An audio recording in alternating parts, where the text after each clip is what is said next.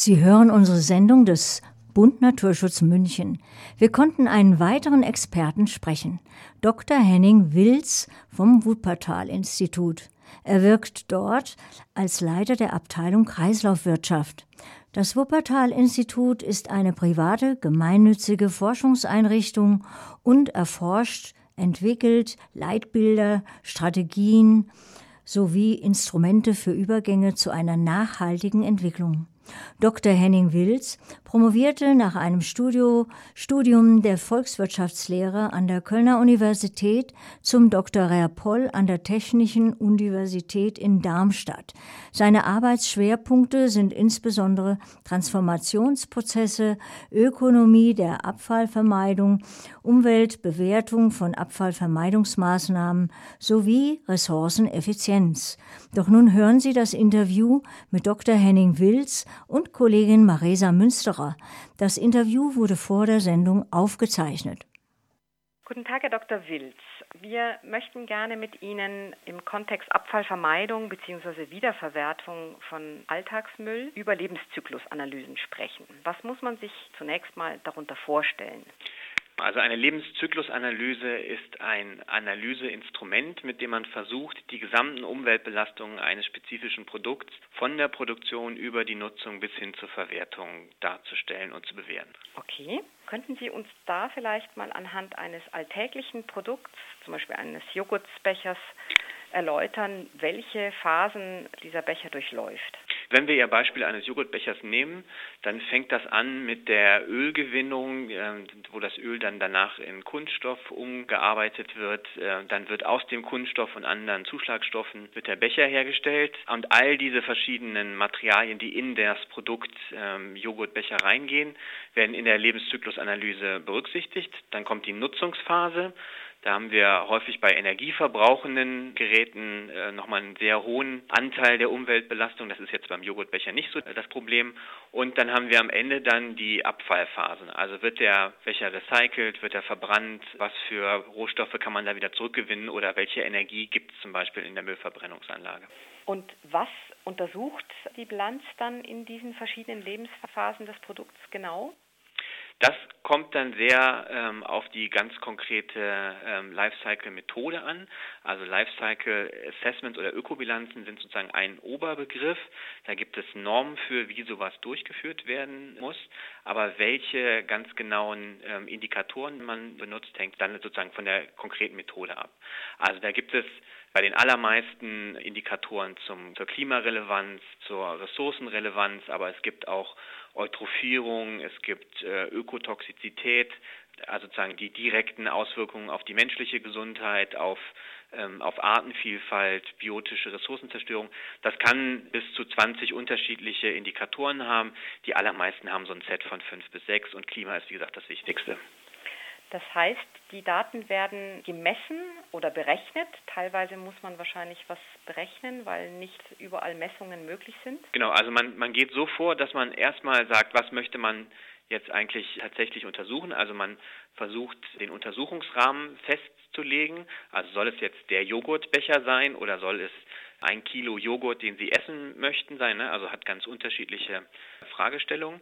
Aber wenn wir den Joghurtbecher nehmen, dann ist es genau so, dass man erst sozusagen die sagt, das ist der Analyserahmen, dann hat man eine Sachbilanz und misst all die Daten, die da reingehen, versucht dann die Wirkungen abzuschätzen und am Ende kommt man dann zu einem Ergebnis der Ökobilanz. Und da kann man auf Datenbanken zurückgreifen sehr häufig, wo solche Daten schon hinterlegt sind. Wenn es jetzt ganz spezieller Joghurtbecher sein soll, dann muss man tatsächlich selber anfangen zu messen. Und dann wird das ja bewertet am Ende.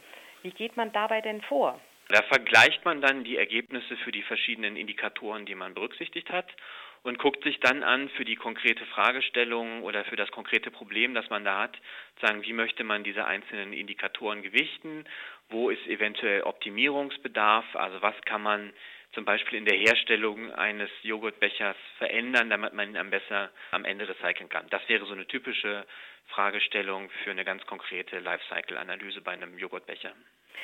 Und äh, weil wir es ja jetzt von Abfall und Müll haben in dieser Sendung, inwieweit kann man denn die sogenannte Nachkette damit einbeziehen?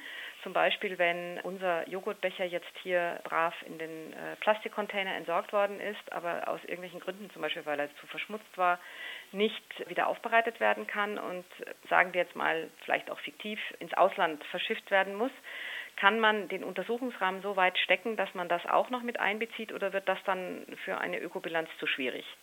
Das kann man mit einbeziehen, aber tatsächlich ist sozusagen die Datenverfügbarkeit da schwierig. Ne? Also wo genau der Joghurtbecher landet, den Sie in Ihren gelben Sack geschmissen haben, wissen Sie ja nicht. Also der kann entweder in die Verbrennung gehen oder er wird verwertet und dann am Ende ersetzt der recycelte Joghurtbecher in irgendeinem anderen Produkt dann primäres Kunststoff. Das heißt, da sind sehr hohe Unsicherheiten drin, die kann man versuchen zu berücksichtigen durch Durchschnittsangaben, aber da wird es dann tatsächlich auch kompliziert mit der Lebenszyklusanalyse. Also sind eigentlich Vergleiche für den Verbraucher, sagen wir mal zwischen, soll ich jetzt meinen Joghurt besser im Mehrwegglas oder im Plastikbecher kaufen, über eine Ökobilanz nicht so einfach abbildbar? Die Ökobilanz gibt da sehr gute Hinweise, was tatsächlich die wichtigen Faktoren sind. Ne? Also soll ich vielleicht ein anderes Produkt nehmen, also vielleicht eher dann in einem Glasbecher oder soll ich darauf achten, dass ich ihn richtig sortiere oder nicht? Macht das den großen Unterschied in der Lifecycle-Analyse? Darauf gibt es gute Hinweise, aber ähm, es ist dann schwierig, daraus direkte Handlungsnotwendigkeiten abzuleiten. Das hängt dann halt oft vom sehr konkreten Einzelfall ab. Jetzt haben wir noch die sogenannten Umweltbelastungspunkte. Da kann man zum Beispiel dann sagen, ein Kilo Lammfleisch Bioqualität hat 20.000 Belastungspunkte, ein tiefgekühltes Lammfleisch aus Neuseeland hat 25.000. Wäre das eine pragmatische Herangehensweise für die Supermärkte oder Verbraucher letztlich, wenn er dann sieht, so und so viel UBP habe ich da, Umweltbelastungspunkte?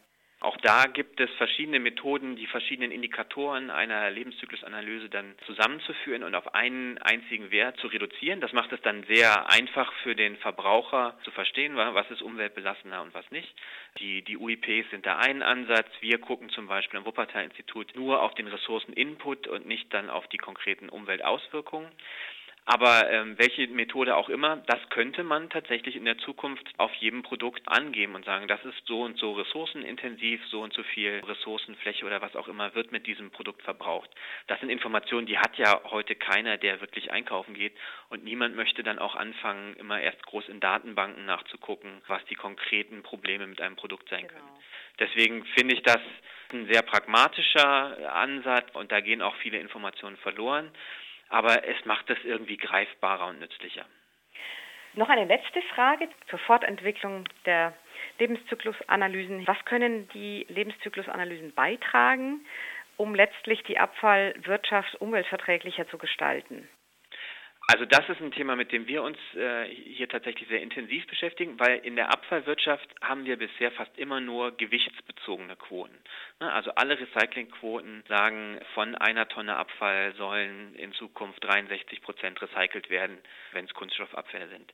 Das berücksichtigt aber natürlich überhaupt nicht das, was Sie gerade genannt haben mit den, den Umweltbelastungspunkten oder mit der Ressourcenintensität. Es kann ja einen riesen Unterschied machen, ob wir jetzt ein Kilo Gold recyceln oder ein Kilo Plastik. Und deswegen wäre, glaube ich, für eine Kreislaufwirtschaft ganz viel erreicht, wenn wir mehr von diesen Ergebnissen der Lebenszyklusanalysen in diese Quoten einbringen könnten. Also die Idee wäre dann, dass man sagt, es muss nicht so und so viel Gewicht recycelt werden, sondern es müssen so und so viel Umweltbelastungspunkte eingespart werden. Ich glaube, das wäre viel effizienter, würde viel Geld sparen und würde dann auch die Stoffströme in viel sinnvollere Bahnen lenken können. Das war ein gutes Schlusswort. Vielen Dank für das Gespräch, Herr Dr. Wilz. Ja, herzlichen Dank.